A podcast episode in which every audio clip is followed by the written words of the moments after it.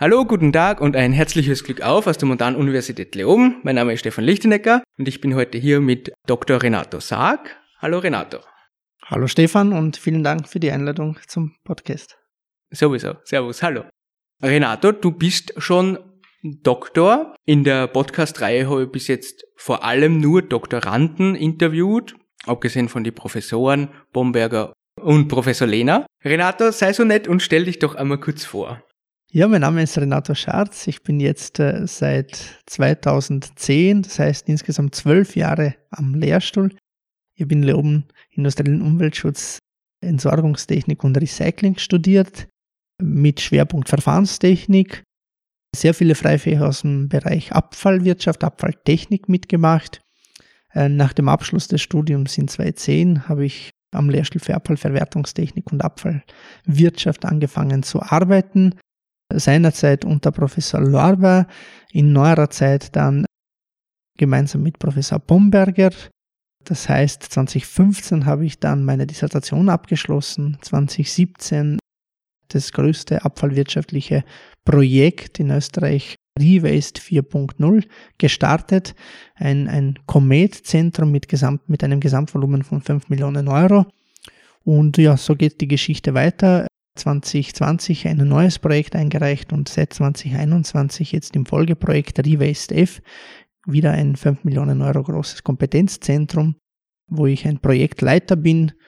Und neben der projekttechnischen Tätigkeiten bin ich in der Lehre im Einsatz, betreue unsere Studierenden, betreue Masterarbeiten, Bachelorarbeiten und viele andere Aktivitäten, die unseren Lehrstuhl, aber auch insgesamt die Montano und Leoben betreffen.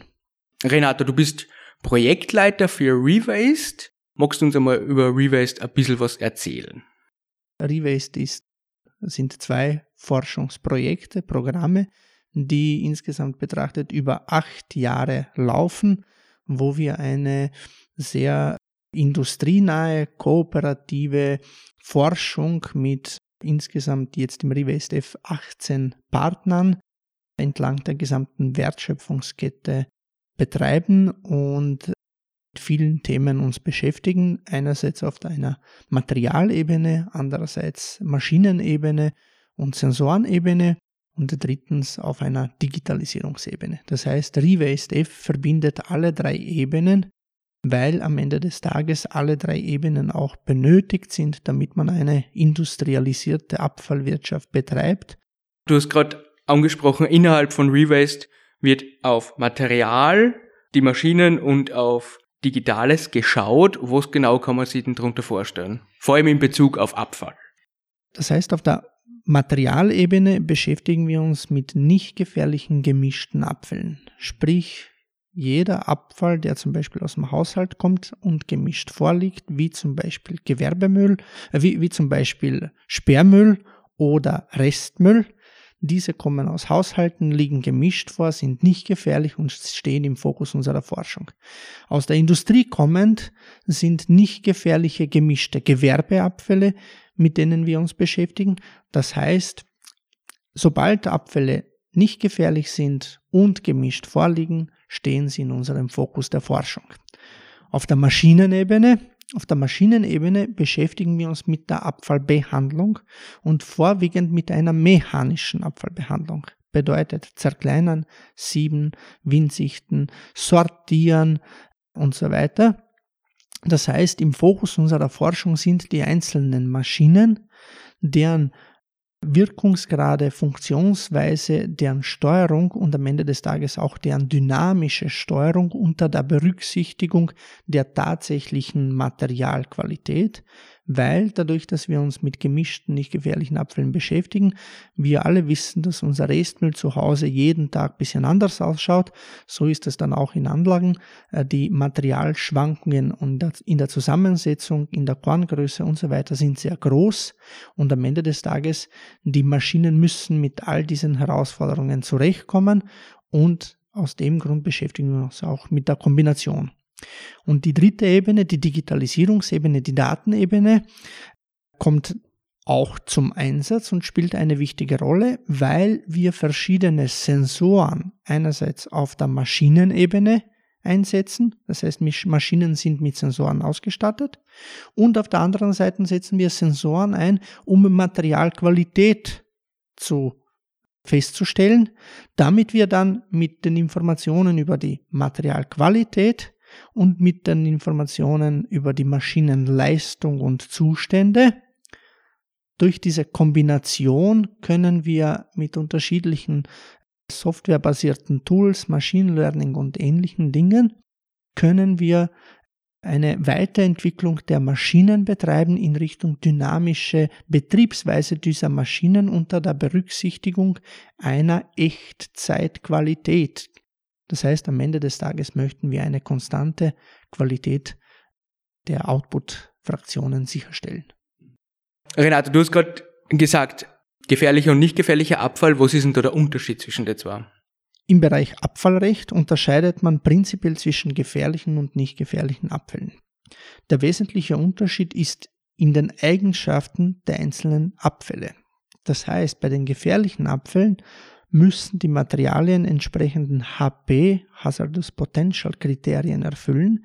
Es bedeutet, diese Abfälle beinhalten Stoffe, vorwiegend Schadstoffe, in entsprechenden Konzentrationen, die wir aus Vorsorgegründen und aus Umweltschutz und Menschenschutz und anderen Schutzgründen mit Grenzwerten ausgestattet haben und wenn die Konzentrationen über dieser Grenzwerte vorliegen, dann sind sie als gefährlich eingestuft. Es bedeutet, deren Behandlungsweg nach dem Anfall ist ein wesentlich anderer, als wenn es sich um nicht gefährliche Abfälle handelt. Alleine, weil auch Schadstoff und dementsprechend auch ein Gefährdungspotenzial für die Umwelt, für den Menschen viel größer ist als bei den Abfällen, die als nicht gefährlich eingestuft sind. Bei uns im Projekt sind nur nicht gefährliche Abfälle im Fokus, weil erstens diese Abfälle auch die meiste Menge ausmachen. Zweitens, damit wir uns mengenmäßig das vorstellen, in Europa reden wir über Größenordnung 250 Millionen Tonnen Siedlungsabfälle. Davon ungefähr 60 Millionen Tonnen noch immer unbehandelt auf den Deponien landen. Das heißt, von den verbleibenden 190 Millionen können wir mit gutem Gewissen sagen, dass noch immer zwei Drittel, zwei Drittel gemischt vorliegen.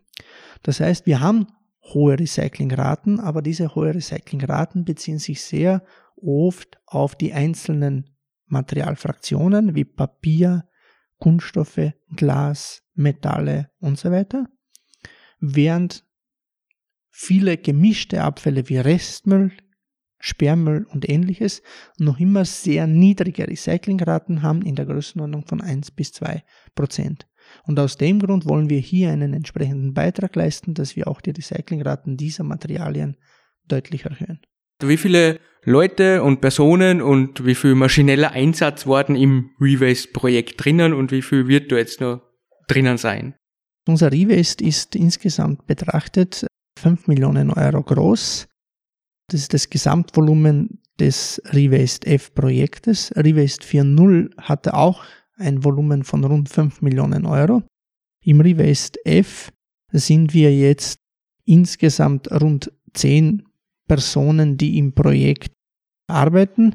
Das heißt, neben uns sechs Vollzeitbeschäftigten, mich und weiterer fünf Dissertanten bzw. Postdocs haben wir Größenordnung drei bis vier Vollzeitäquivalente studentische Mitarbeiterinnen, die auch bei uns durchgehend mitarbeiten, weil wir einfach sehr viele Themen haben.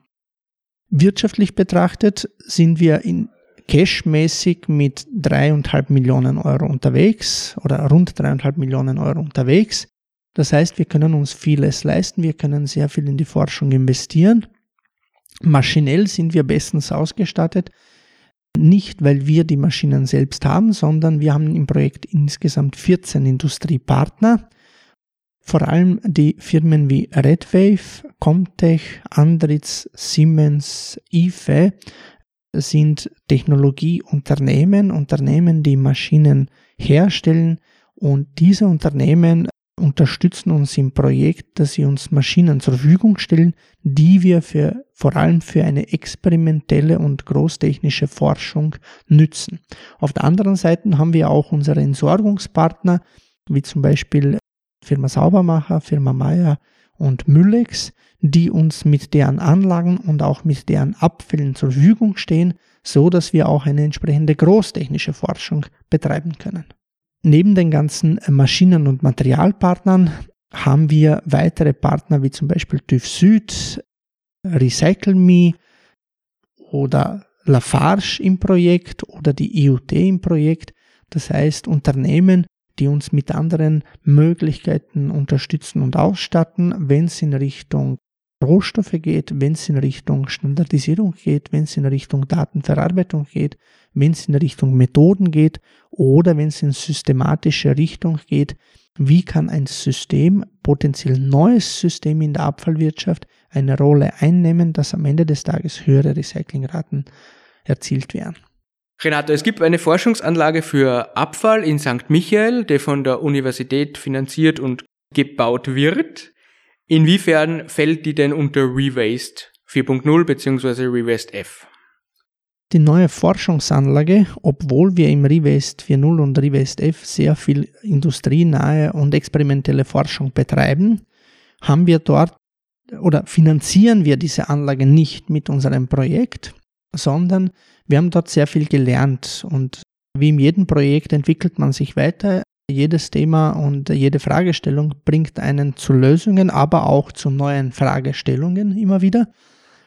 Und aus dem Grund konnten wir dort sehr viel lernen und viele dieser Ansätze, Überlegungen, aber auch Herausforderungen, wo wir nicht weitergekommen sind, haben wir in einen Antrag hineinverpackt und äh, unsere Uni unterstützt uns in Richtung Finanzierung, Mitfinanzierung der Forschungsinfrastruktur.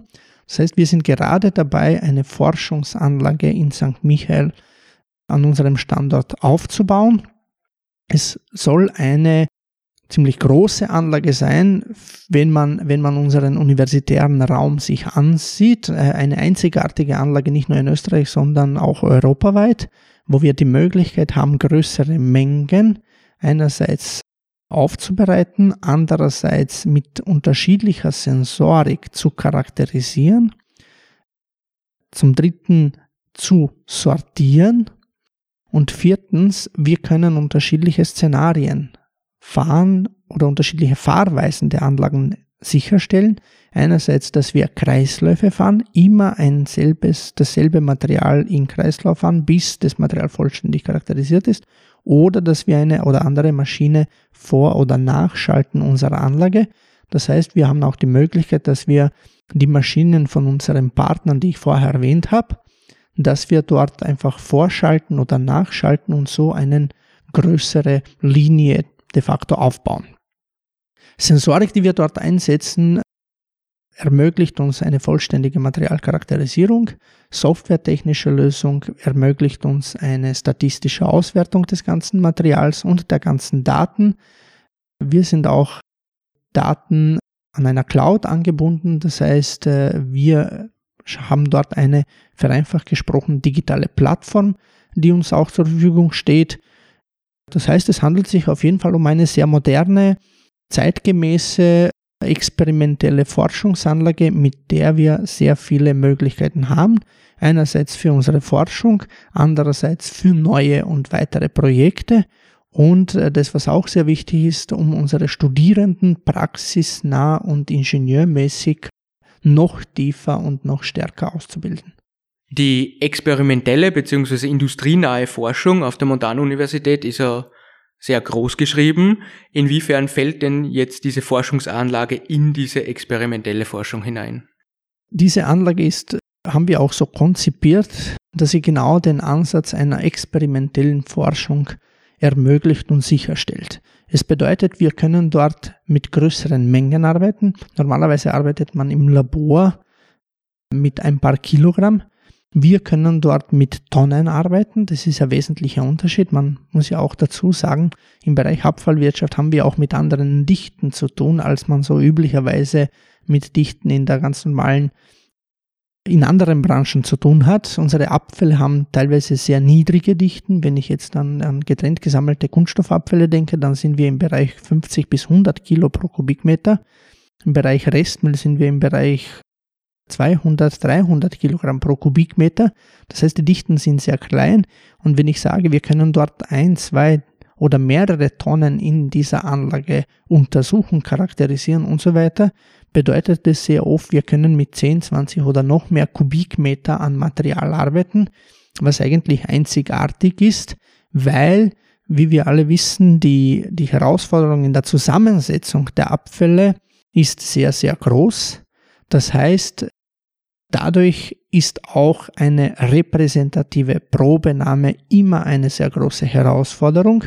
Und damit man repräsentativ wird, benötigt es größere Probenahmemengen. Und genau diese größeren Probenahmemengen können wir in St. Michael behandeln.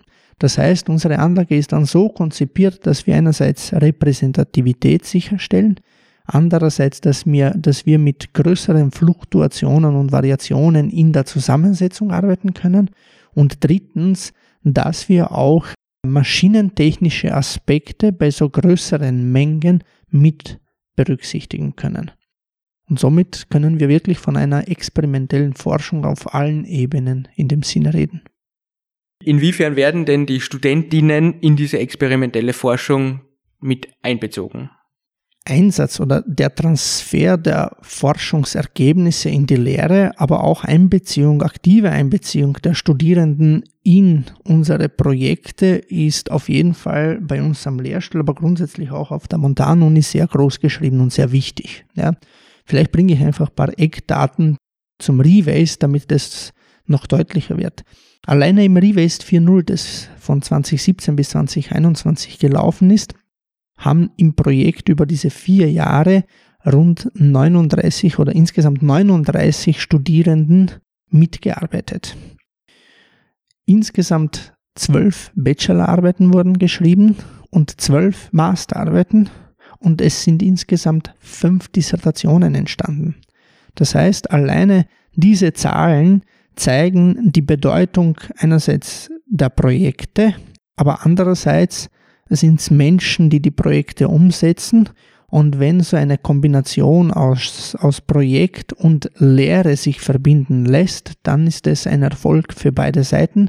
Für uns in der Forschung sind Studierenden eine sehr wichtige Unterstützung und auf der anderen Seite für die Studierenden sind unsere Projekte eine Möglichkeit, wie man theoretisches Wissen praktisch einsetzen und praktisch anwenden kann. Und aus dem Grund ist es für uns sehr, sehr wichtig.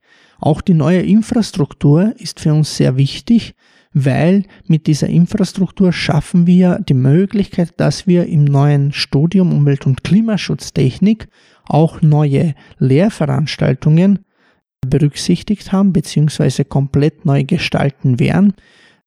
Alleine, alleine aus dem neuen Digitalisierungsbereich kann ich jetzt vier Lehrveranstaltungen konkret nennen zum Beispiel Digitalisierung und Sensorik in der Umwelttechnik, Sensoren und Maschinen in der Abfalltechnik, Konzepte digitalisierter Abfallbehandlungsanlagen und als eine praktische Krönung zu dem Ganzen die neue Lehrveranstaltung Digital Sorting Lab, wo wir genau vorhaben, mit Studierenden in St. Michael an unserer experimentellen Forschungsanlage zu arbeiten, aber auch hier bei uns am Lehrstuhl mit dem Kunststoffanalysator, sensorgestützten Kunststoffanalysator oder mit anderen technischen Mitteln, die wir da zur Verfügung haben. Das heißt, äh, der Einsatz der Technologie und die Möglichkeiten dieser neuen technologischen Lösungen, die wir haben, in der Lehre ist auf jeden Fall etwas, was die gesamte Lehre auf ein anderes Niveau hebt.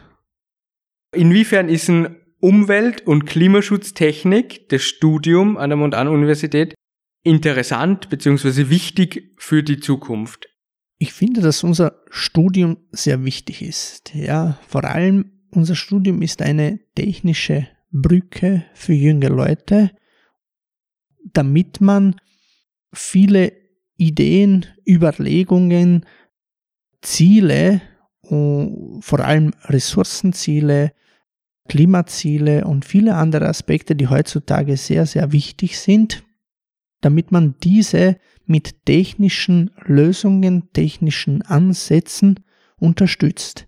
Das heißt, unser Studium ermöglicht es Studierenden, technische Grundlagen, aber auch weitere spezielle technisch-organisatorischen Themen zu beherrschen, damit man am Ende des Tages nach dem Studium ausgestattet ist, mit technischen Weiterentwicklungen einen Beitrag zum Umwelt- und Klimaschutz zu leisten.